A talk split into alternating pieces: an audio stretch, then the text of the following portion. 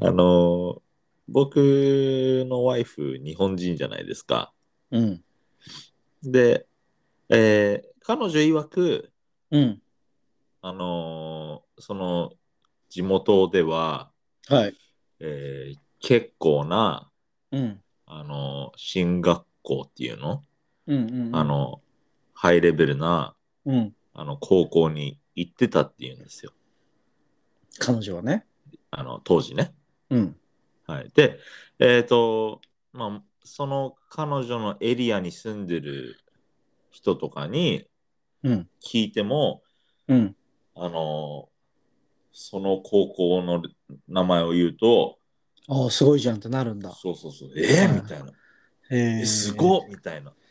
へえ。はい、まあ、僕らはもちろん日本の学校行ってないから分かんないじゃないですか。その辺本当わかんないよね。なんかあの求められてるリアクションができない自分がいる。そうそうそうそう そう。うん。なんそかう一瞬そういうことを言ったりするやつってドヤ顔 をさ、確あのかに。一瞬何そのもう本当に見え隠れないようにするんだけれども、そうなんか。なんかちょっと出るんだよね。そうの、ん。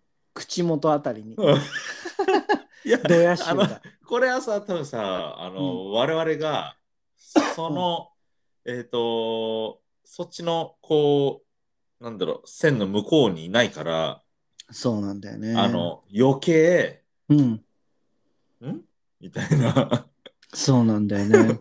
みたいな、こう、えみたいな、一瞬微妙な空気が、あなんか向こうも、あ、こんな人に言ってもしょうがなかったわみたい な。そのその瞬時に切り替えられちゃうんだけど言って損したみたい言って損したわみたいな逆に俺が恥ずかしいみたいになっちゃうんだ よね多分ね相手もねだからもう本当申し訳ないなって思う俺なんちゃら高校行ってたんですようんうみんたいな、うんうん。さすがに大学まで行けばわかるけど、有いやでも俺は有名なやつだったら有名なやつだったらねはいはい。うん有名なやつだったらねうん、そういううんマーチとか、総計だったらわかるけど、俺全然わかんないもんそういうのあ そうなの。お俺もマーチってわ方か正んない。マーチってわかんない。俺、宝泉と、方正。あ、ほ宝泉と、うん、宝泉ってあの、クローズだった わ。殺しの宝泉だった、しかも。あの、そう、宝泉と、はい兄弟と、東大と、慶応と、は早稲田と、とか、はいもう本当にあ超有名なやつしか、それですまあそうですねら、あまりちゃんとしたリアクションが取れない。なあ、なるほどね。うん。ど、どれが、まあさすがに東大、京大がトップなのはわかるけど、うん。あとはどれが上なのかとかあんまわかんない。わかんないわかんないわかんないわかんないえたまに俺とかをそっぽ抜けでなんかマウントお互いに取り合ってるやつだとかもいるのでなんかそ 面白いね。う、そううんうん、それを見ながらうんね、うん、いいんじゃないなんて思いながらね隣でお茶飲んでるみたいお茶飲んでるみたいな 俺たちはその時にカラオケとか行ってたんだろうなこいな。つらが、こいつらが勉強して塾とた時か行ってに、そう、そうそうそう、俺たちはカラオケ行ったり、わけわかんないプリクラ撮ってみたりとかさ、ね、したのかななやんってた思んうでしねょうね。まあ、それで、それで、まあ、なんだ anyways、そうそうそうう。んで、まあ、僕のそのワイフが、うん。そのかなり、うんえーその地元ではレベルの高い、えー高校に行ってたと。うん。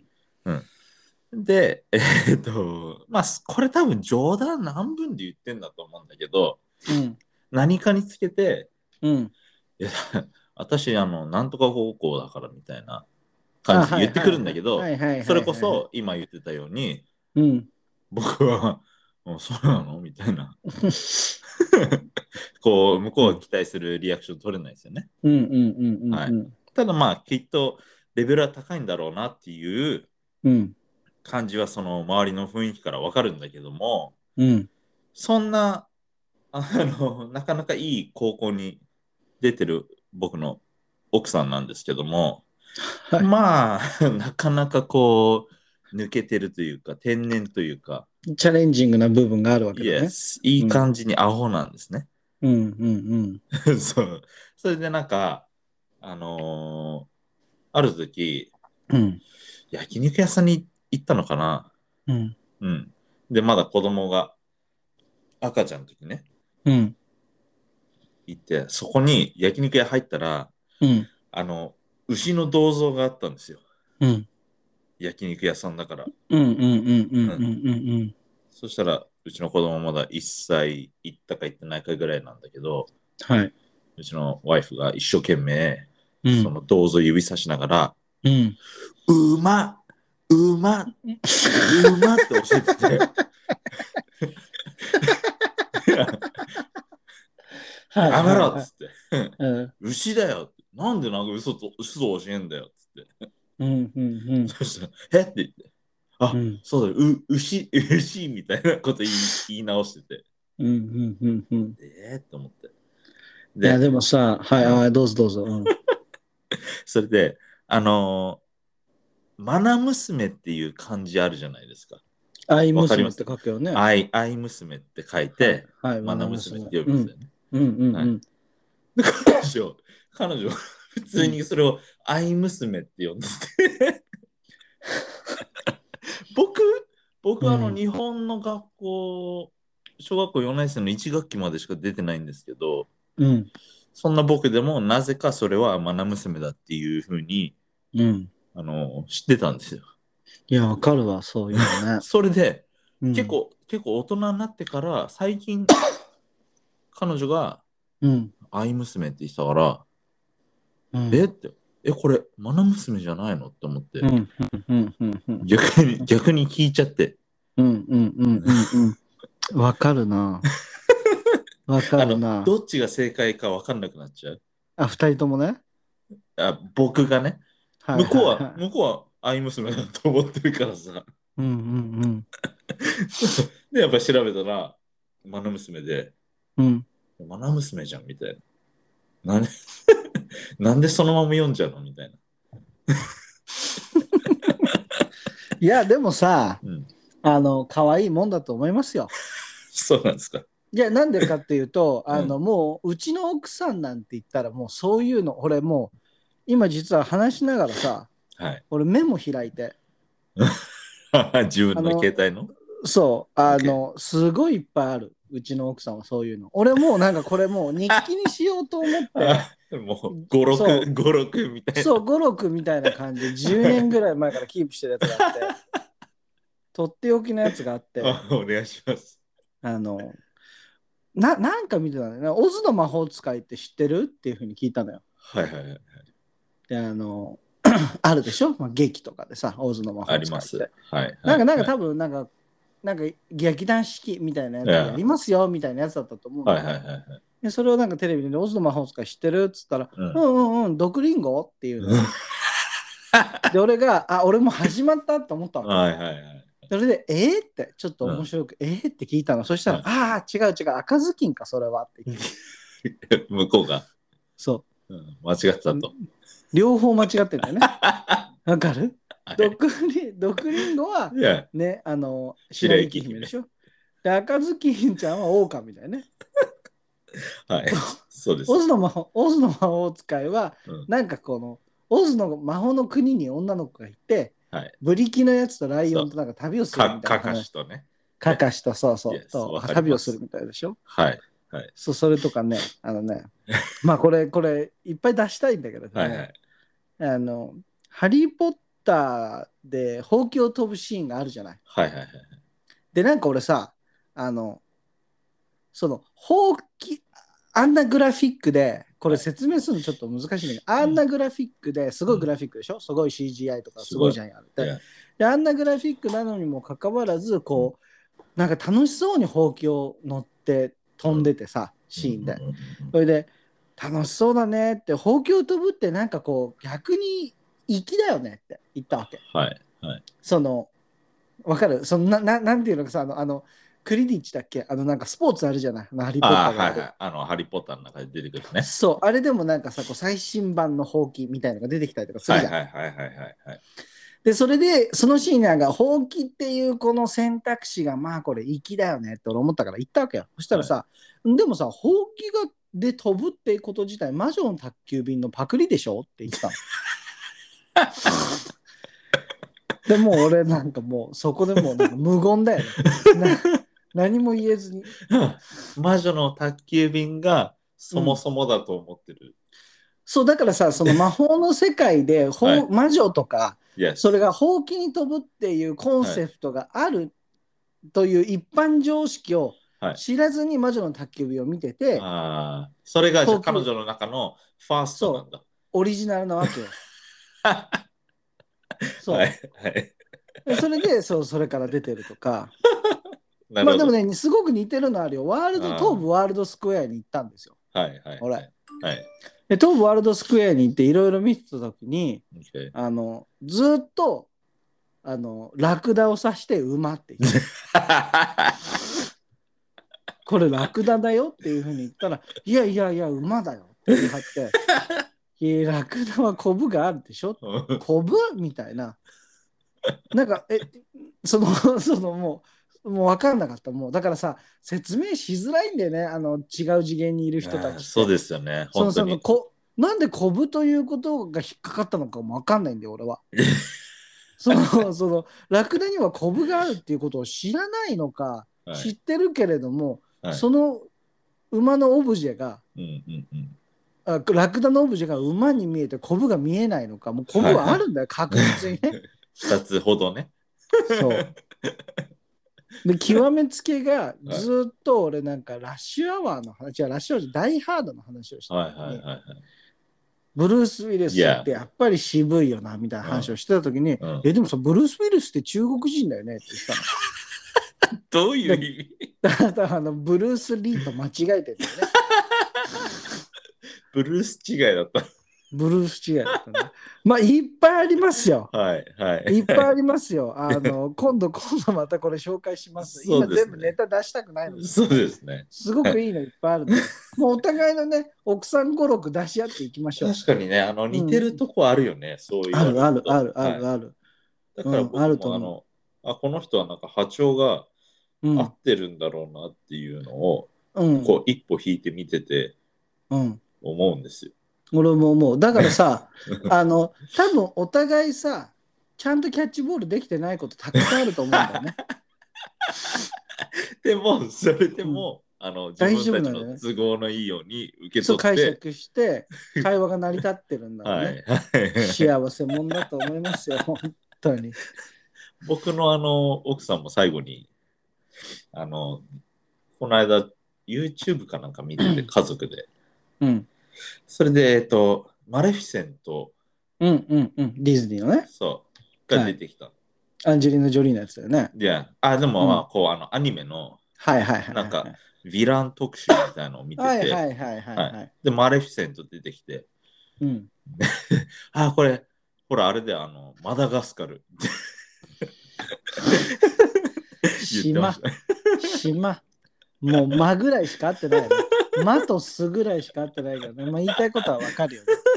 可愛いじゃないですいか、や本当に。可愛らしい。もう、あの、僕、ジャングルだって。それそれジャングルの方って。まあちなみに島ですけどね。いや、きっと、あの、こう、実、あの、なんだ、CG のマダガスカルの映画しか知らないはずだから、ああ、そうかそうか。それは、あの、動物のやつですって、直しま した。ありがとうございます。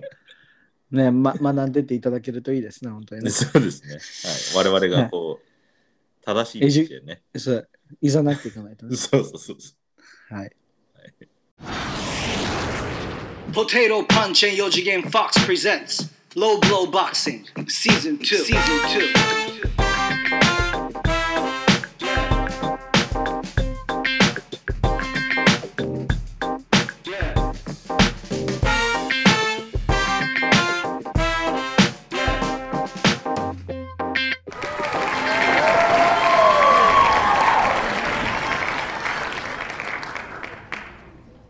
All right, let's start the show. Welcome to Low Blow Boxing Season 2でございます。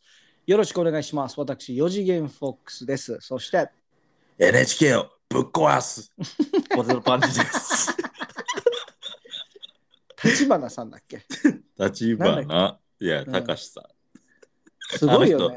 ん。なんかあの、実刑食らっちゃったんだっけ最近。ね。ねね。もう、なんかちゃんとしとけよってね。とんがったことやるのね。 いや、あの、こう、かなり、あの、振り切ってるよね。すごく振り切って一時期なんか面白くてはいはい YouTube で彼のやつ見てた時期はあったけど、はあ、そうなの。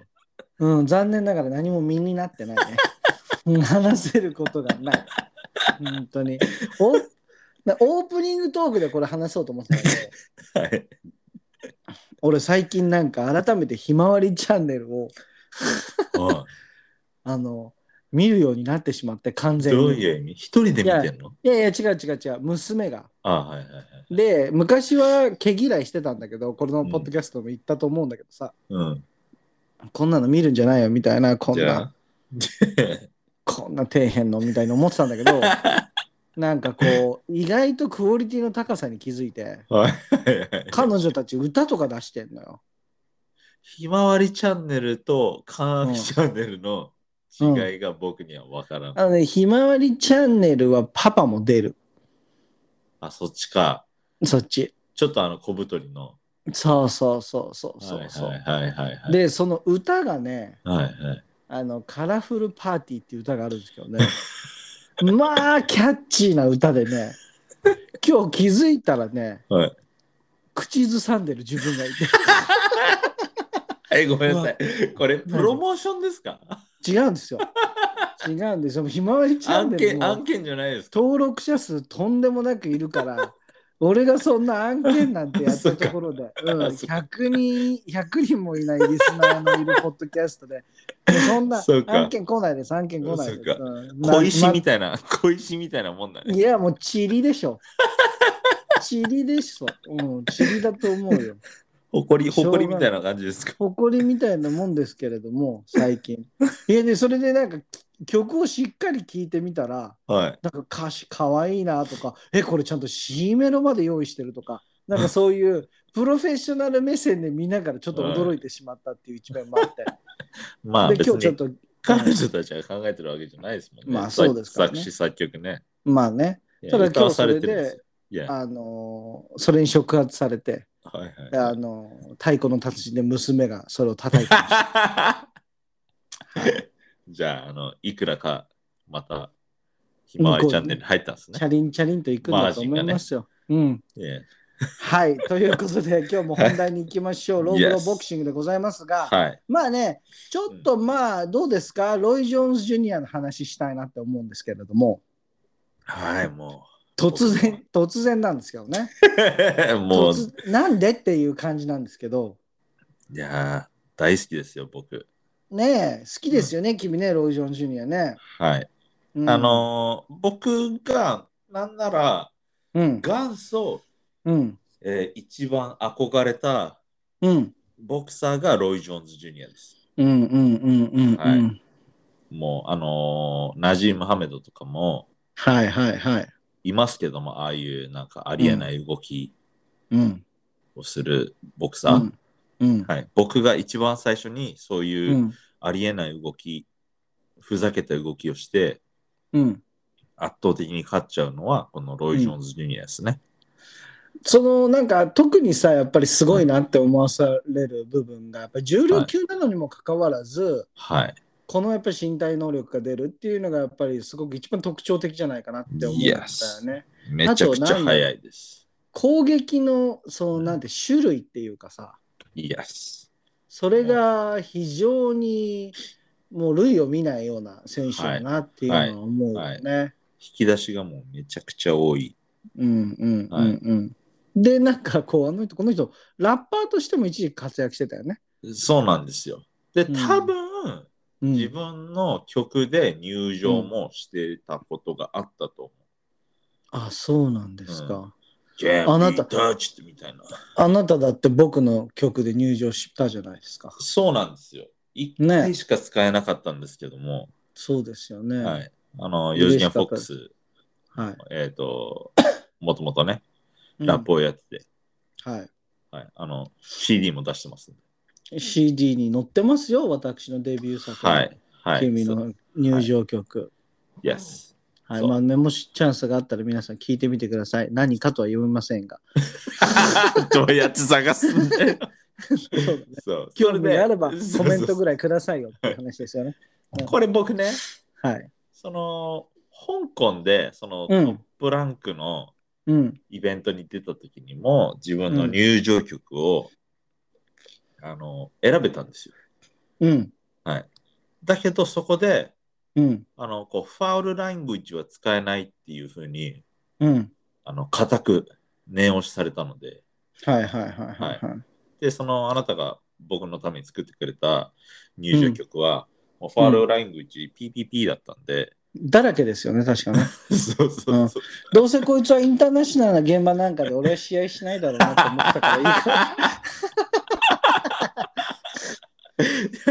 まあ、あの、最後にね、そう、やらせていただいたんですけども、はいはいまあ、はい。アルライング1だらけだったので、ちょっと使えなかったと。いやまあ、あのね、それこそね、あ別にこれ大丈夫っつって、うあん。のこう、出すこともできたかもしれないけども、うん。僕はそこにね、ちょっとワンチャンね、あのトップラン出場ク、停止とかねト。ップランクの、うん。あの、日本初の契約選手になれるんじゃないかって、勝手にね、妄想を膨らんでたんで、その時点で何回負けてたんです か3回ですね。ああ、そっか。はいまあチャンスはあったよ、3回だったら まだ。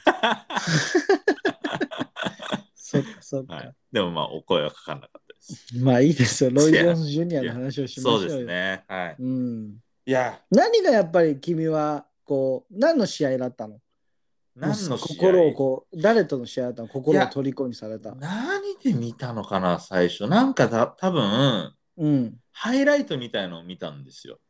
はいはいはい彼はのいはい。はい、そういうもうなんかスーまパあームーブの。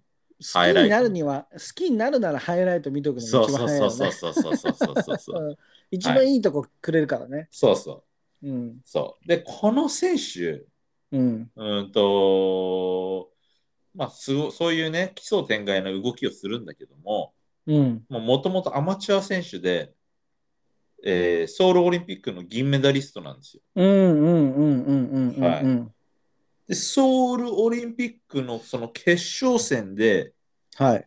韓国人の選手と地元のね、うん。選手とやって、うん。明らかに勝ってたんだけども、うん。その勝ちを盗まれて、それ言われるよね、今でもね。うんはい。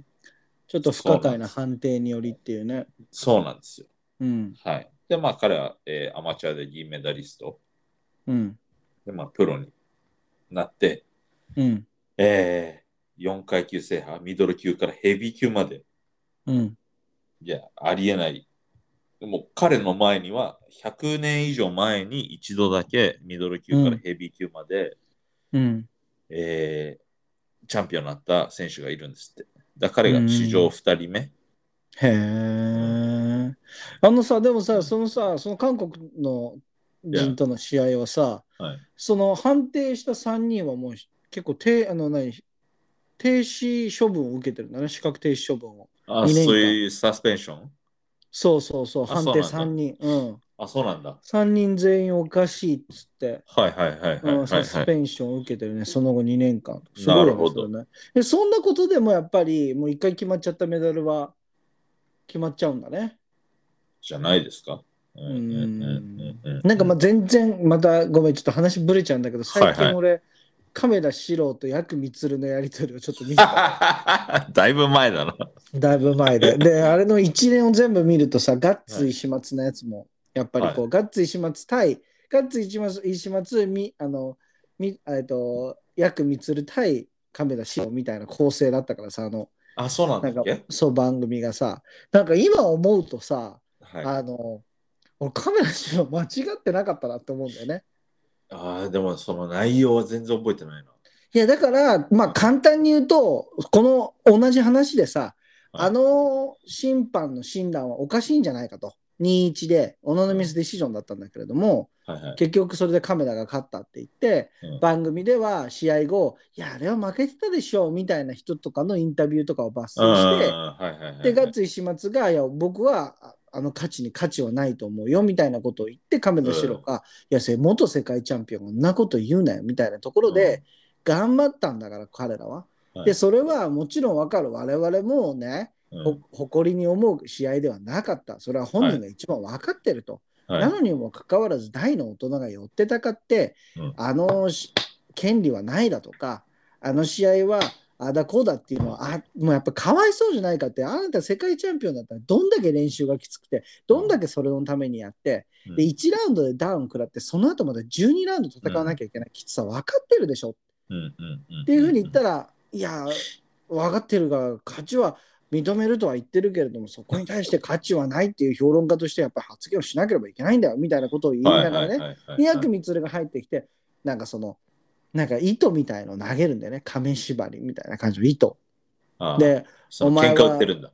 そう、お前はもうこれで、あの、しつけをし直せ、子供たちの、みたいなことを言うわけよ。で、ざけんじゃないこの野郎みたいな感じの一連の話だったんだけれども さ、はいはいなんか社会的にこう結構なんかいじめられたなとも思うんだよねああ亀田家が確かにもはいもちろんその態度悪かったし、ええお父さんはお父さんではいいろいろさ、 フェイスオフの時になってんだこの野郎みたいなことやっち ゃうし社会的に嫌われてたけれども、うん今考えるとありえないなと思うんだよねあの報道の仕方とか、はいはいはいはい。あものうなんか社会的にいじめるというか偏りすぎてるでしょそう偏りすぎてたはいはいはないお俺も当時見てた時なんか亀田その一家に対してはちょっとこう懸念の目で見てたしうんうんうんうんうん完全にメディアに踊らされてたなと思ってはいはい。冷静にアスリートの結果としては結果は結果なんだからってこれだって一応しん、ね、ちゃんとしたジャッジがはい。いたわけではい。っていう目で見れてなかったななんて思って、まあこれもさ、ちょっとそういう、どうだったのかわかんないけど、まあ実際これでね、資格停止処分をこの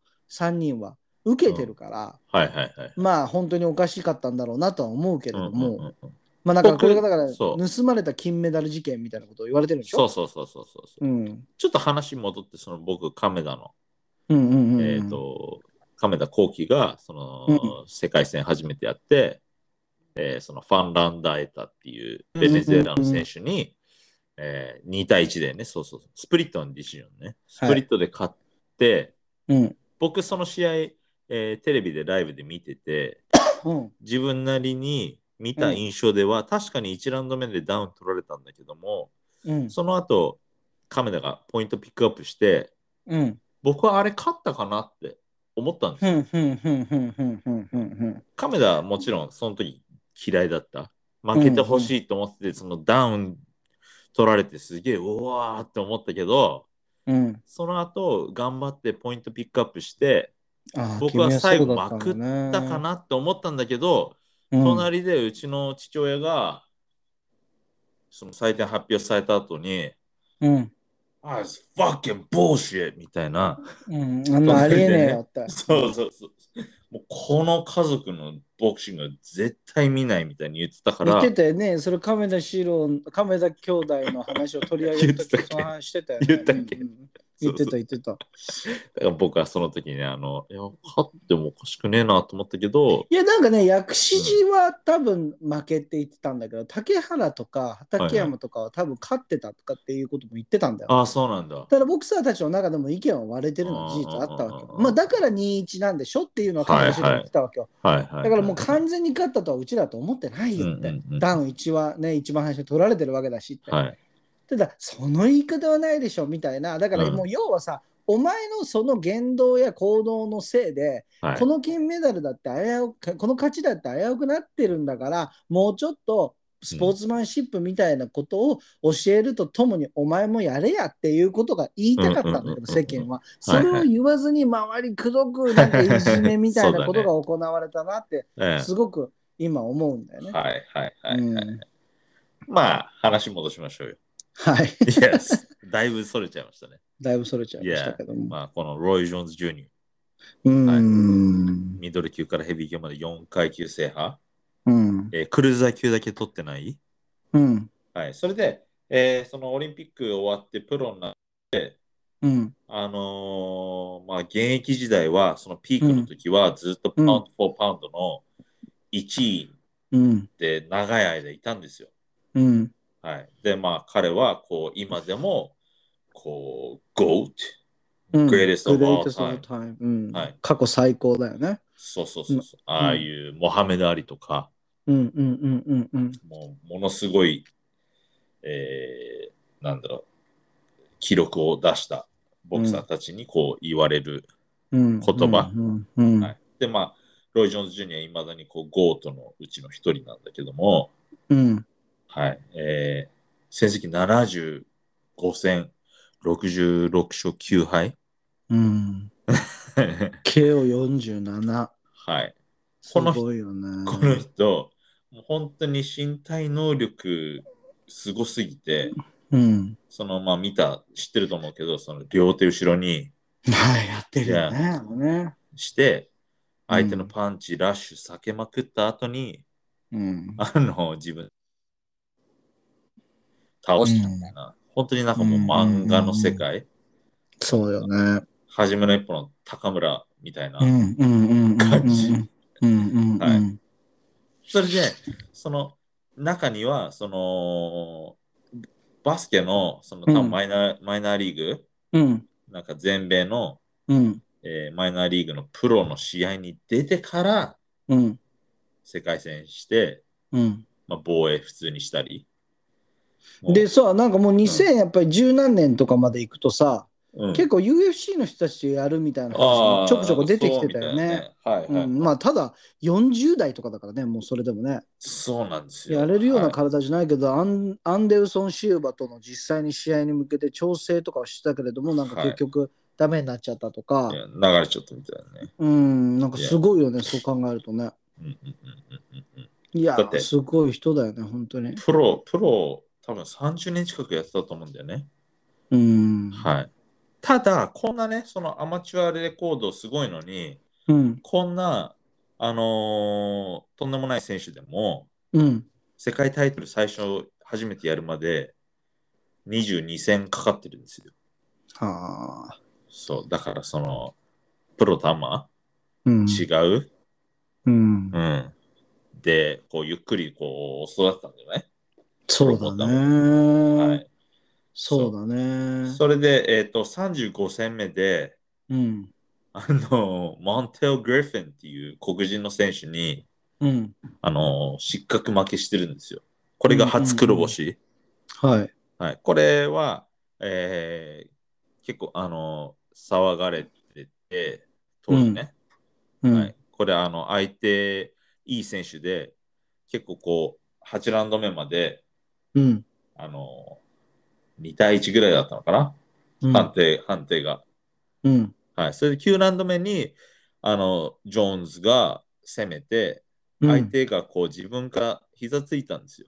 はいはいはいはい、ではい、膝ついてレフェリーがダウンのコールをしてないから、うんジョーンズが相手を2発そこから殴って、で、うんレフェリーが、おー、何してんのみたいな、ブレイクだよみたいなことを言ってて、え相手はがあ、そう相手がそれで、こう、ああ、もうダメだみたいな、バタって倒れて、起き上がらなくて、こう失格になっちゃったんだけど、えー、そうだったんだ。はい。まあ、そこれれも。何年の話これはかなり前だよね。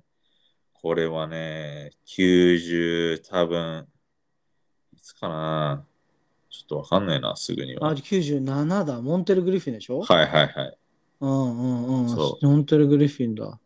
そへえ。でも、えー、5月、5ヶ月後にしっかりもう一回やって、ダイレクトリマッチして、これは1ラウンドで倒してるんです。ねえ、1回で左アッパーで倒してるんだ。えー、そうだね。すごいね。そうそうそうそう。へえ2分31秒で KO だって、はいすごいね。まあいや、まあいい、いいよね、やっぱ。ということでしょうっていうは話だよね、変な話なんですよ。そのはいへでー、彼、が、その実質初めて負けたのは、うん、 51戦目のうん、うん、うん。トニオ・うんターバーっていう、はいはい、ターバーね。 Yes これは知って選ますね、僕ね。手なんですよ知ってるあ、うそう。ん。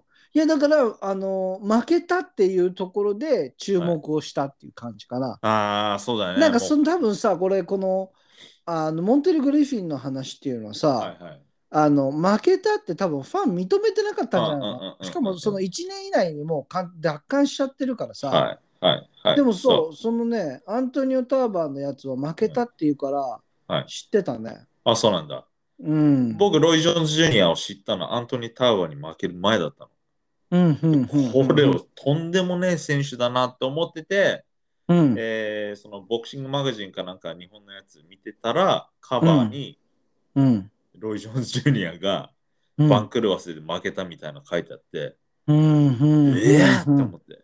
はい。それうんそう、こ。れ、それで、これもダイレクトリマッチで、うん。タえージョーンズ・タワー2だったの。うん。うん。そううん。うん。で、その1個前に、えージョーンズ・タワー1をやっていて、うん。この時はマジョリティディシジョンで2-0、うん。でジョーンズが勝ったんだけども、うん。まあこれジョーンズ負けてたっていう声も多くて、うん。それでまあダイレクトのリマッチになったんだよね。うん。うん。うん。うん。で、でまあ結果としてそのジョーンズ・タワー2は2ラウンドで、えージョーンズが一発でやられちゃったんだけども、うん。うん。うん。はい、この。時に面白いのが、その最初に試合始まる前にレフェリーと選手たちが真ん中来て、で、レフェリーがそのルール説明もう一回するんだよね。うん。うん。うん。そうそんで、その時にアメリカでは必ず、うん。その、We went over the rules in the dressing room みたいな。うんロッカーあのルームで。控室で。控室でね、ルールをも言うったと思う説明したけども、そうけそど。う。You guys have any questions? なんうかん質問あるなんか質問あるか。ううんん。で、普通はさ、誰も何も言わないのよ。うん。この時に。うん。それで、なんかこう、shake hands みたいな感じで、go back to your corner みたいうん。うん。うん。うん。な。グローブタッチして、う。もうんあの自分のリングコーナー戻れみたいな感じなんだけども、はい。この時にダーバーは、 うん。 yeah, I got a question. あ俺質問あるよって。うん。 You got any excuses tonight, Roy? って言ったの。あなんか今日は言い訳持ってきてるのかと。すそうそうそう、ロイに、ごいねロイ・ジョーンズに、。お前言い訳準備してきたのかよっつって。うーんそしたらレフリーが、Let's not ask those questions みたいへえ。な。 そうこういう、そこのルール説明をしてるときにはじ、初めて話してる選手を見た。うん 唯一うんはい。で、まあ、このターバーで負けてから、うんまあ、ロイ・ジョーンズ・ジュニアの歯車狂っちゃって、うん、なんかでもその時ですらさやっぱりこうライトヘビーヘビーライトヘビーってはいずっと行ったり来たりしてて、体調がやっぱりね体調管理が難しいなんていうことをね言われてたんだよいやね。と思うよ、うん俺もそう思う。うんうんやっぱヘビー級行ってから調子崩しちゃった。感感じがあると思う。うんうんうんはいうんそう、それでまあ、ターバーに負けちゃって、まあ、ここからはもうメジャータイトル、うんえーの試合からこう完全に離脱しちゃった。うーんはい。でも最後に、最後の方では、なぜうかんそのロシアの、うん、と市民権みたいのを取って、ねえなんかねモスクワで写真撮ってるもんね今ね。はい、プーチンと、うんうんいや、そう、それで、まあ、49歳まで現役うんだったんだよね。すごいなはい49歳まで現役って。まあ、それで、そのラッパー、さっき言ったラッパーだったり、うんでそのテレビのボクシングのコメンテーターだったりう、んうんうんボクシングのプロモーターだったり、まあ、かなりこうマルチな方面で活躍、今もしてるんだけども、うんはい。えっ、と、2020年の、はい。えっ、と、Thanksgiving Break、うんうん、あのー、Thanksgiving、感謝う祭んうんうんのホリデーに、うんえーマイク・タイソンと、うあんのー、8ラウンドのエキシビションをやってるんですよ。はいはいはいはいはい。 この話したよね。あしてないか。これはしてないね。マイク・タイしソてンないか。とホリフィールドの話をした。ホリフィールドの話をした。いや、この時さ、俺はもうマイク・タイソンの動きにびっくりしていた。やー、本当にすっごい。ロイ・ジョーンズ、ロイ・ジョーンズ・ジュニアのなんかスパーとかは、ちょっとやっぱりもうおじいちゃんだなっていうのはは。あ、はあはあ、まあすごいなって動けるんだなっていうのは Yeah. もちろんあったけど、 Yeah. もうととにかくマイク・タイソンのシャドウがすごくて、はいはいはい。キレッキレじゃん、この人みたいな状態だったよすごいよね。うん。すごいよ、ほんで50後半うん。ぐらいだと思うけど、うん。いや、とんでもない。しかも、2ラウンドだ、あ、2分だけど、8ラウンドやってっからね。すごいよね。で、まあ、俺ももう、あの、この試合見て、うん。その、なんか、リングサイドにいた元世界チャンピオンたち3人がジャッジしてるんだけど、うん、これも、うんまあ、その、要は、ただのさ、こうんう、エンターテインメントだから、うん。え、これ、一人ドはーソン、マーチン、パジェンサーでしょうんだまあ、誰だか覚えてないんだけど、うんうんうん。一人がタイソン買って、一人がジョーンズ買って、もう一人はタイみたいな、ドローみたいな。まあ、うんいい感じにね、こう、誰もこう損しないみたいな感じうんでうんうんうんうん。終わってるんだけども、うん、俺が見た感じでは、マイク・タイソンが全然、あのー優勢だったふうに。うん。いや、ポイントつけるんだったらね。うんうんうん。そうそうそうそう。。そういうふうに見えたので、まあの、この時にさ、俺実はさ、はい会社で、あの、すごい、俺だけなんか張り切っちゃってて、マイク・タイソンまた試合やるよっつあ、はって。いはいはいはいはい。でいろんな人に動画見せたんだけどさ、はいこはのいマイク・タイソンっていう名前を知らない世代が生まれてきたっていうのを実感した瞬間だったんだよね。はいはい。そのでそれでうちの会社70歳のおばあちゃんも働いてたのよ当時。はいはいはい、でもちろんボクシングなんか見ない人だけどマイク・タイソンって知ってるって言うって、んもちろん知ってるわよねって言っはいはいはいてそのマイク・タイソンっていうのはボクシングをしなくてもうん知っている名前なんだよって例えばハングオーバーにも出てきてるんだよってあの虎飼ってた人とかっていう話をしたりとはいはか「へえそうなんですか」みたいなねマイク・タイソンを知らない世代なんだなっていうのをすごくねあのはい覚えてるその時に、ああはもうあほんと世代って変わるんだなってはいはいはいはい。もちろんメイウェザーじゃ知ってるって言ったら知らないって言ってたんだけ どそれそうだよね。うんでもはいはマいイク・タイソンぐらいは知ってるだろうって言ってじゃあ次どれぐらいかなと思ってブルース・リー知ってるって言ったら知らなくてほでう。じゃあモハメド・アリ知ってるって言ったら知らないですって言っててああもうそうかなんて、はいはいはいはいはい。うん、そうそっかそっかみたいなこれはそのおばあちゃんの話なのでおばあちゃんはおばあちゃん全員知ってる、知ってるんだ。うん、マイク・タイソンだってブルース・リーだってはい。もちろん知ってモモハハメメド・ドアアリリはもちろん知ってたけど、はい。うん、だからその世代によってやっぱり誰でも知ってるでしょみたいなさはいはいはいはい、人ってやっぱり変わるんだよね。だからはい最後なのかなと思って30代がマイク・タイソンを完全に知ってる。ああ、そうかもしれ20ない代ねの人たちももう知らない人たちいるのかなみたいな。そうかもしれないね。確かにね。まあだけど知名度で言ったら圧倒的にねマイクとロイ・ジョーンズ・ジュニアってロイ・ジョーンズ・ジュニアはやっぱりさボクシングの中で知らない人いないけれどもさそうそうそうそうそう。マイク・タイソンほどの知名度はないじゃん。そうだね。うんいやそうだね。で、このロイ・ジョーンズ・ジュニアが、うんえっ、と、そのアントニオ・ターバーに負けたじゃないうんこのアントニオ・ターバーって、ロッキーにも出てるんですよ。知らなかった。ロッキーね、ロッキー、番号的に言うと 6? あいつねつまんなかったやつだね。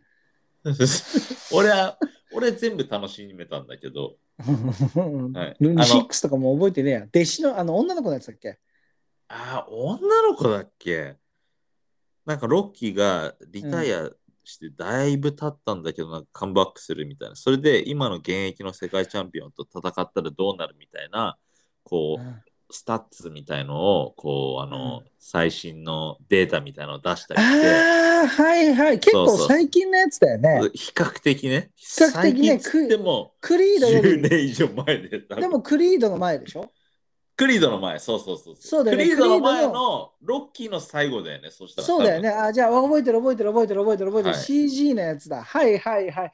はい。あれはまだ面白かった。5がつまんなかったんだよ。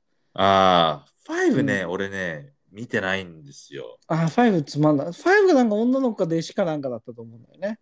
でも俺はね、あもうね、息あの子ね息子じゃない男の息子子もじゃないそう、男の子だ。男の子うだ。ん俺ね、もう俺クリードが好き。あクリード好きなんだクリード好き。あそうなんだうん、クリード好き。俺はあの全部あのロッキーシリーズはうん。あの、なんかこう、バイアスかかっちゃって好きなんだけど、うん。クリードこそね、そういう、うんあの映画好きな人からしたら、んだよ、うんそれみたいな感じになるかと思ったけど、そうでもいない。やいやいや、クリードは俺は、うん、あの俳優も大好きだし、はいはいはい。マイケル・あジョンソン。のマイケル・ジョーダン。マイあマイケル・ジョーダン、そう、マイケル、マイケル・ B ・ジョーダン。 B ・ジョーダンか。うん、B ・ジョーダンうと、んあとテサ・トンプソンっていう歌手のこの、ああ、の女の子。女の子、あの二人のやりとりとか、あの、はい、俺、あの、サントラも好きなんだよね、クリードは。はいはいはいはい。サントラか。買っちゃったぐらい好きだかはら。うん、クリード超良かった。い、 僕もあの好きです。うん。これ、でもさ、いや、あ、ごめんはい、何あどうぞ。あのさ、いや、ロイ・ジョーン・ジュニア話戻るんだけどさ、はいはい。その2020年にさ、うん。そのマイク・タイソンとやった後にさ、はい。何これ、シウバもそうだけど、ヒョードルともやるみたいな話があったんだ。え、ヒョードルもあったのうん。あ、そうなの。そう、すごいね。すごいね、確かにね。 40歳でしょ、こんなんね。で、何、デラフォーヤともやるみたいなね、は話い。がまっあ、たそんれだよはね。多分こう、話題性だと思うけど、うんうんうんうんねうんまあ、やっぱイージーマニーなんじゃないですか。まあ、まあ、でも、け引退、こういうレジェンドがしたら、そういう稼ぎ方はあってもいいんじゃない変などこどっかの会社のさ、わけわかんない天下りとかがのより許せるけどね、俺こういうレジェンドがまたちょっと練習やって、なんかイージーマに稼ぐとかはさ、あまだそう俺は許せるけどね。あ、そうなんだ。俺は逆にね、見たくないね。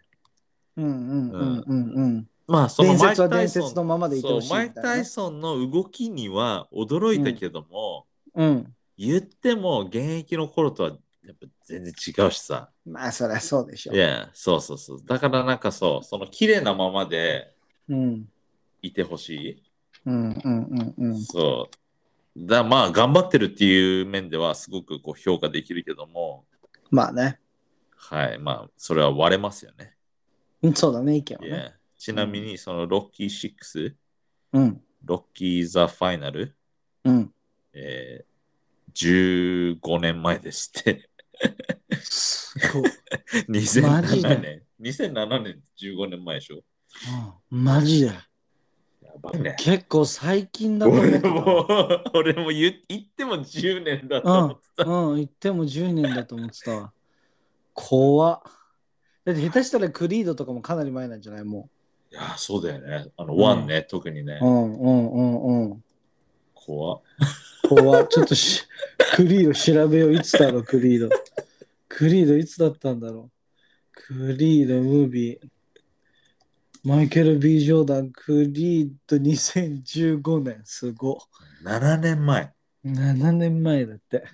俺的には3年ぐらい前なんだけどな。小学生1年生が中学になっち ゃう。それはすごいな。中1の子大学生になっちゃう。そうだよね、本当に ね。いや、オールクリードよかったな。まあいいですよ。はい。ということでね、まあ、今日はロイ・ジョーンズ・ジュニアということで。そうですね。あの、もし本当に知らない人いたら、あいないでしょ。これ聞いてる人で。 いや、このプロボクシング聞いてる人で。いや、でもどうなんだろうね。意外と、あんまり実は見たことないんですよねっていう人はいるかもしれないね。だから、本当に井上尚弥からボクシングに入った人もそうだね。あのいると思う。過去にそうのんコメントくれた人も、ああ、そうだったね。いやそういだったまねし。た。だからそういう人もいると思うので、あの井上尚弥はもちろん、こう、なんだろう、完成された強さうん。っていう感じ、オーソドックスな、そうだね。ベーシックをこう極めたうん。戦い方うん。で、超強い。うん。えーナジー・ムハメドとか、うん。えーロイ・ジョーンズ・ジュニアは、うん。こう、エンターテインメント性も素人にまでものすごく伝わるくらい、うん。うん、と多彩な動きをしてそうだね。楽しませてくれる。いや、本当にそう思う。まあだから、あの、天才っていうのはこういうことだよっていう風そうなですそうですね感じじゃないかなって思うよね。持って生まれたって感じだよね。そう、あの、井上尚身体弥はの作られたって感じだ作られた、なんかで努力で作られた Yes 強さに対して、もん。はい。ロイ・ジョーンズ・ジュニアとかナジム・ハメドは、うん身体能力が高いとここまで強いんだよっていうのをそうなんで見すせ、。ちょっとね、越えられない壁みたいなものだそねう。そうそうそうそうそうそう。ね、遺伝子のあのちょっとぶっ壊れた遺伝子ってこういうことなんだよみたいなね。 Yes うはいんぜひぜねひねチェックしてみてくだはさい。い。はい。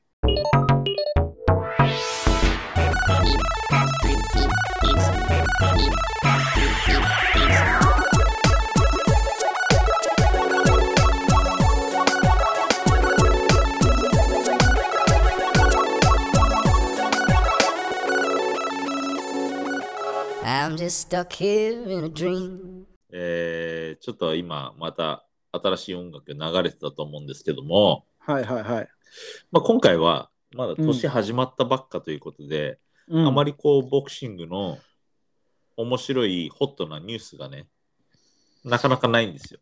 うんうん うんうんうんですので後半もちょっとこうエンタメ風なうん。トークをしていきたいなと思って、いいじゃないですか。はい。ちょっとね、我々、あの、ゲーマーでもあるので、そうなの君ゲーマーなのまあじゃあ僕は X ゲーマーですね。元ゲーマーですね、元ゲーマー。はい、うんはい。あなたは、あの、まだ、アクティブな、現役な、僕ね、最近ね、あ のマイクラにハマってます。マインクラフトマインクラフトに。あれ、うん。あれさ、うん。俺全然まだ流行ってるって知る前に、うん、あのー携帯のアプリで、はい。なんか落としたの。うんうんうんうん。それもなぜ。かお金払ってまで落としたの。うんうんうんうんで、開いてみたら、うん。うん。あの、すっげえつまんなくて。グラフィックはあるみたいな。そうそうそうそう。 何今の時代にこれみたいな。そうそうそうそう。はいはいはいはいなんかこう、ドゥームみた いな。はい はすっい。げえ 知らないだろ、ド ゥーム。ドゥーム知らないんじゃないみんな。うん。古いゲームだね、またね。元祖、ドゥームね元祖 FPS じゃないですか、ドゥームは元祖 FPS って言ってもいいんじゃないかな、はいあれは。うんうん。まあ、FPS の金字塔ではあるんじゃないそうドですゥーね。ムは。まあ、ということで、ちょっとこうゲームの話をしはていいき。ましょうよ。で、マインクラフいトやいいでハすマってるんだ。あのハマねる、、うんあれ作るんでしょいやもうこれでやっぱ天才的なゲームだなって思うんだよね。俺も何度かチャレンジしたけれどもダメだったの、実は。はいはいはいはい。で、それは携帯でやってたからなんだよね。はいはいはい。画面でやるとやっぱりどうしてもこの操作性があまり良くない。うんうんうん。で、うちらはコントロール世代だから、コントロールを持たないとやっぱりダメだなって思って、なんかこの前ね、ブックオフに行ったのよ。はい。そしたらもう本当になんだろうプラスチックの箱にはい乱雑に DS とか 3DS のゲームが積積まれて。てなんかもうセール品みたいなジャジャンクではないけどセール品みたい なもうなんか処分品みたいな感じ処なんでしょ分。品みたいなもうす ごいすごいそっけない扱い方をされてるゲームたちが俺に訴えかけてくるの僕そういうところのトレジャーハンターだからさ いやそうなんかそういうクソゲーを見つけるのが好きな人だから、はい。うん、でなんとあったらビータのゲームが出てきていくつかでそのこと200円とかそんなもんでさビータって PS ビータ。 PS ビータ、そうそうそうそあの、こう携帯のう。携帯のね。うん。プレステのやつだよね。そうそうそう。それでマインクラフトが あっいらなて、いでしょ、誰も。もうビータ知らないのかな、みんな。知ってるでしょ、ビータ。 誰もついてこれないっしょ。で、まあそこでマインクラフトがあったんですよ。いくらはいはだいったっけな、忘れた500円とかそんなもんはだっいたはんだいけはどい。あ、じゃあちょっとやってみようかな、みたいにやっうん、たんですよね、改めて。過去に何回も心を折れてるのに。そうそうそうそはう。で、やっぱりな、やっぱりこの名作と言われるには理由があるだいろうなとはいはい思はっいたかはらいさは。い。で、少しこう、そろそろ子供もゲームとかやりたい年かな、みたいなのもあって、マイマイクラだったらまあいいかなみたいに思ったっていうのもあってうんうんうんうん。はいで買ってみたらまあパパハマっちゃってはい。なんだろうね面白いんだよね自分で作んなきゃいけないでしょ、全部。そう土掘って家作ってじゃあちょっと拠点できたから冒険行ってみるかとかって思って洞窟の中入っておお金見つかったわとかお鉄見つかったからこれで鉄の剣作れるわとかうんなんかそれがすごく面白くて、あれは船さ、うんうんうん結局何をするゲームなのまあ、一応大元のスストーリーはないんだけれども、まあ、ボスだとかうんいるんだよね、あ、そういうメリハリがつくんだ。一応つくのよただ、まはいはあ、い無限大みたいなのがやっぱりコンセプトだから、うんでしかもサバイバルモードとクリエイティブモードっていうのがあって厳密に言うともう一つアドベンチャーモードっていうのがあるらしいんだけどはい。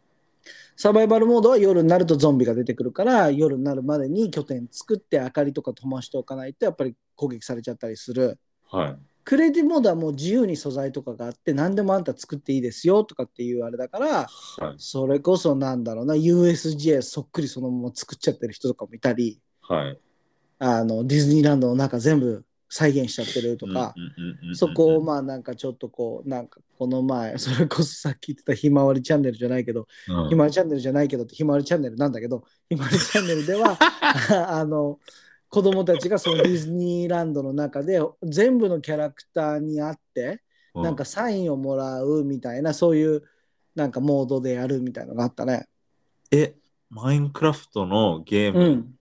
をひまわりチャンネルの子たちがやっていて、うん。誰かが作ったそのディズニーの世界の中で遊ぶってことそうそうそうそうそうそうそう。すげえな。そうなのよ。 そうなのよで。パイレーツ・オル・カリビアンとかもあるし、すげえな。うん、なんかもうすごいね。とにかくもうとんでもないことになっちゃってて。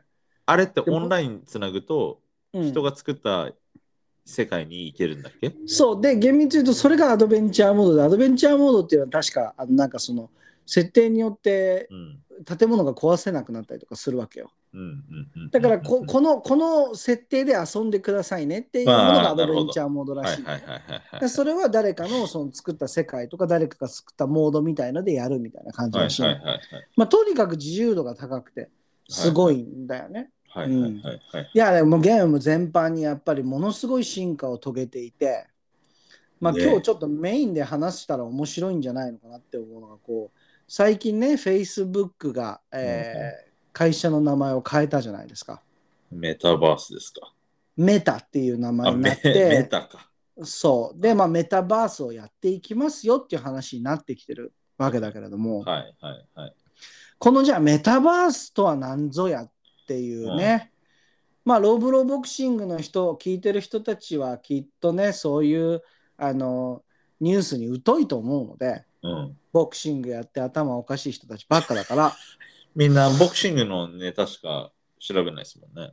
そう知恵遅れの人たちがちょっと や多いめとろよ。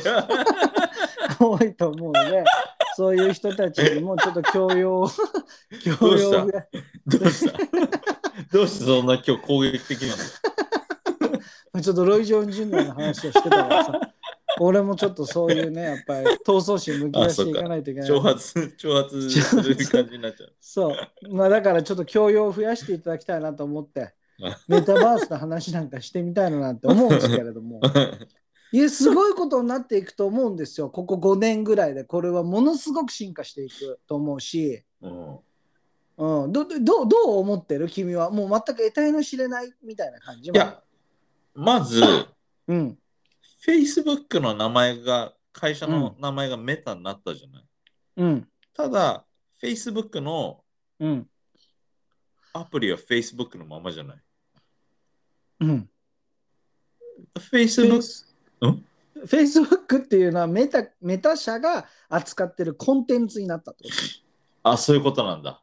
そメタっていうのはう。うん、会社でしょうん、で、俺たちはそのメタをどうやって、こう、体感というか、ああ、いい質問ですね、楽しめるのも、あの、うん我々一般市民も。じゃあメタって何っていうところからだと思うんだけれどメタバースって何っていうところからだと思うんだけれども、はい。仮想世界のことを言うんですよはいはいはいはい。だからそれを VR っていう呼び方をする人もいるかもしれないでもバーチャルリアリティっていう呼ぶかもしれないからじゃあ、うんメタバースっていうのは何かっていうとうんその仮想現実世界社会のことを言うんですねはい。だからまあうんなんだろうな、えーっとあ言ってしまったら俺は「あつ森」はメタバースの一つだとうんう思うしんうんうんうん「えーっとフォートナイト」はいもはいメタバースの一つだと思うでそれの証拠として「フォートナイト」はうん自分のアバターを作っていやもちろんそのシューティングバトルロワイヤルみたいなのに参加するっていうのが本筋かもしれないけれどももちろんあれには家を作ったりとかっていう機能もあるし。はいはい。でさっきとはい通ずるところで言うと、マインクラフトもそこだし、いや、あのフォートナイトに関しては、うんあの、やおす夜遊びとか、米津玄師とかがライブやったりとかしてるのよ。はいフォはいーはトいはナいイトの中でね。なんか外国のそういう歌手とかも、うんあっちでライブやったり、コンサートやったりするよね。そうそうそう。はいだからそれは、要は何、仮想世界の中に入って、うんコンテンツを楽しむ、そのプラットフォームっていうか、その中、そのなんだろうな、そのだからげ現実世界ではない一個のうん世界のことをメタバースって呼ぶんだよね。はいはいはいはい。で今後そのこういうコンテンツがありふれてきてうん、お金もこういうところで動くようになっていくよっていうのを読み込んだはい Facebook 社はメタに変えて、メタバースというコンテンツにうんすごい力を入れていきますよっていう発表だったんだよね、2020年の発表は。はいはいはいはい。そう2020年でそんなこと2020 2021年か、ごめん、ああ2021年オのッケ去ー年のオッケー発表だよね。た、だ、じゃあ、2020年って今言ったけれども、うんこれ過去にはあのセカンドライフっていうものがあったんですよ。聞いたことない、死後の世界ってこと違う違う違う。要リタは、イアしてからってことああ、違います違います。それはセカンドライフってい うとそういうふうに、うん。あの、それ直訳は多分そういう意味になると思うんだけれども、うん。えっ、と、ちょっと待って、正式な情報をちょっと出すけれども、 OK セカンドライフっていうのは、えっ、と、まあ 3D で構成された世界で、これは1000 2003年に初リリースしてるんですね。うん。で、まあ自分の要はアバターを作って、セカンドライフと言われる、まあ、メタバース、仮想世界で、はい。あの現実の世界とは異なる生活を送ることができるコンテンツはが実は2003年からもう始まっていたんですね。はい。言ってしまったらちょっと早すぎてて、はいはいはい、確はかい。 でも、これってすごくバズったのよ。うん、あるうんもうサブカルっていうのが一番正しいと思う。サブカルの中ではすごく流行って、うん。ユーザーの、えーユーザー数もとんでもない100万人以上、毎月100万人以上アクセスをしていたし、はいはい。毎月新規登録は40万人ぐらい新しく新規登録とかをしてって、我々まあただのローブローボクシングチャンネルみたいですね。だといいよな。だといいよ。だったら仕事行ってね。あのーそんな中で、えーはいまあでもただこれ現実そのセカンドライフの中でも通貨が存在してたんだけれども、はいはいはい。まあ、現実の通貨に変えられるみたいなものもあったわけよ。その仮想通貨を。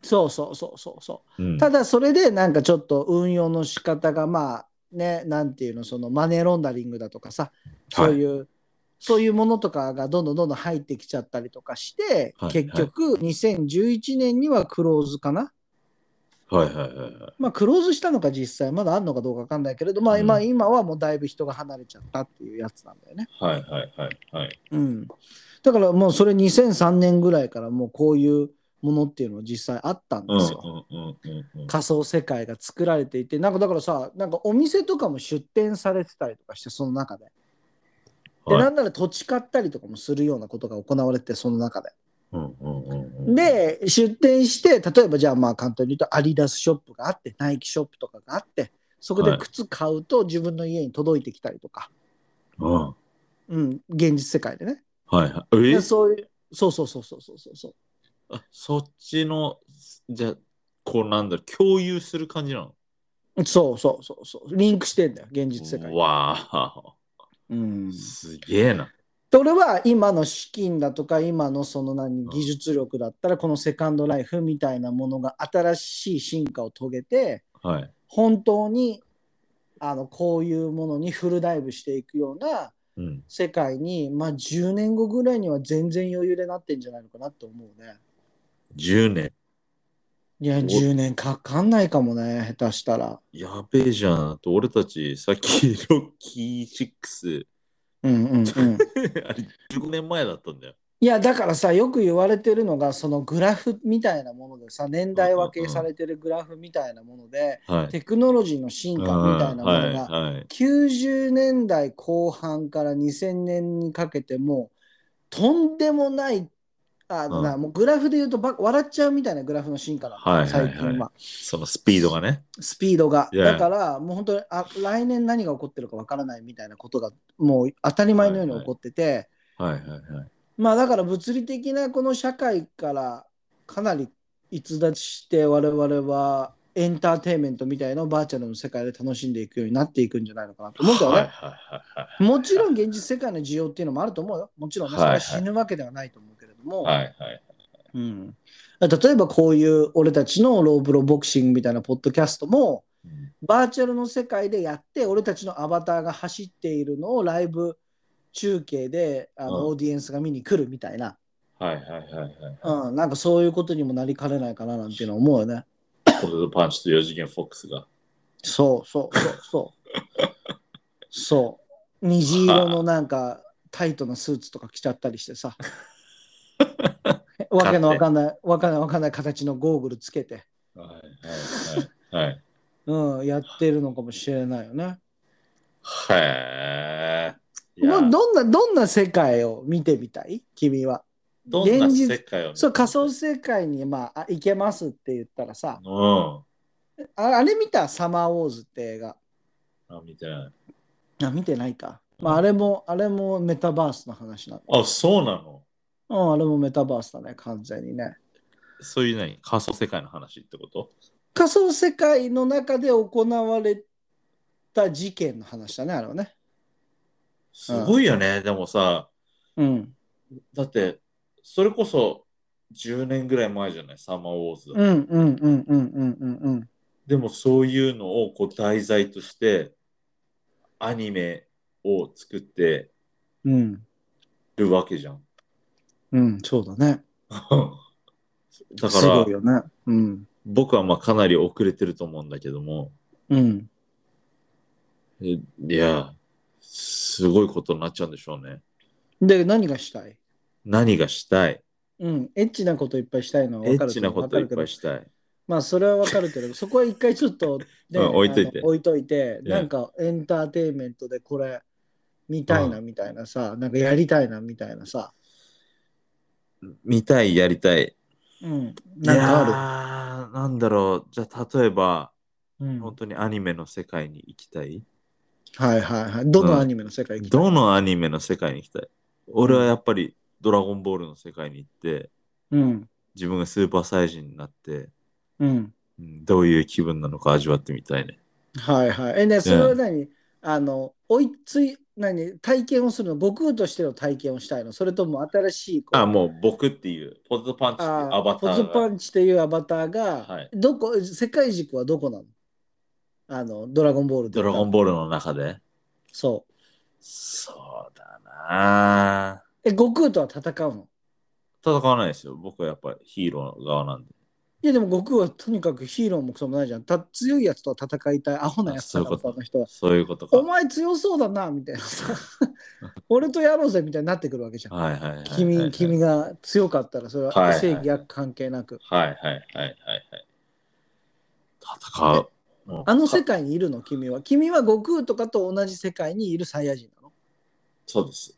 はあ、はいそれでが、もうんあーえー惑星、惑星ビジターの頃の、ああうんあ、でもそしたら俺死んじゃうよね、最後に。フリーザフリーザに殺され るよ全員フリーザに殺されるよ知りたくないよね。死にたくないよね、そうだな。じゃあ、今の世界の、うんこう、えー生き残ったうんサイヤ人として、うん、うんあの、どっかの宇宙で会うんだよ。ああそういうことねじゃまあでもだからそもう本当に単純にそういうことが可能にはないっはいはていくるんじゃないのかなって思うよね、だからコンテ自ンツ分の一、つで自分の、の生きたい世界、想像する世界観に行けるってうんこと。で、そうなりたい自分になれるってこと。そうそうそう。でもなんかそういうものが、はいあの近くなってきてるなっていうのは本当に感じててうん。そのこれ話したことあるけどスカイリムっていうゲームがあるんですよとにかくね。はいはいはいはい。これこそもう十何年前に出たゲームなんだけれどもはい。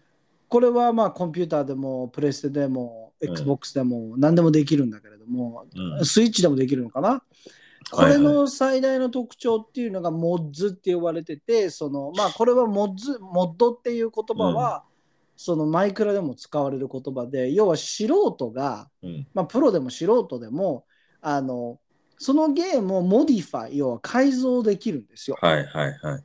でこの「スカイリムはもう単純にこうファンタジーの世界の話なんだけれども、うんいろんなこの機能みたいなのを追加をすることができては 4K にが、映像ができたりそのうんテクスチャーみたいのを変えて木がこうすごく綺麗に見えたり水がすごく綺麗に見えたりとかもできるしなんならこのキャラクターとエッジができるみたいなこういうモードとかも追加できちゃったり、うんあのカメハメハ撃てるようになっちゃったりとかその何でもできちゃうってこと何でもできちゃう。もう何億っていうモッドがあるのよ。うんもう素人たちが作った。でそれをうまいこと重ねて、うまいマッチングをさせることあーで、自分独自の世界ができて、自分がやりたい物語が生み出せるみたいなものがもう存在してるんだよね。あ、それがスカイリムなのそれがスカイリム。へだーから、はい唯一言えるのは、これがインターネットに乗っかっちゃったら、ある意味もうメタバース完成形みたいなところではあると思う、俺は。はいはいはい、はい。インターネットで俺とポテトパンチがスカイリム上で会うみたいな話ができてないだけであって、うんできちゃったらもう何でもできるスカイリムは。はそれぐらいモッドが多い。うい、んはあ。なるほど。でも今、ちょっとふと思ったのが、うん。えー何でもできる世界があるということは、うん。各々のうん。行きたい世界、なり、うんと見たい世界、うん。なりたい自分にもなれるってわけじゃん。うん。うん。うん。うん。うん。だから例えば僕たちが2人うん。うん。である一つの世界で、うん。ローブロボクシングのなんとかを始めましたって言っても、うん。みんなは自分の世界で忙しいから、うん。えー我々のやつには気づきもしないで、うん。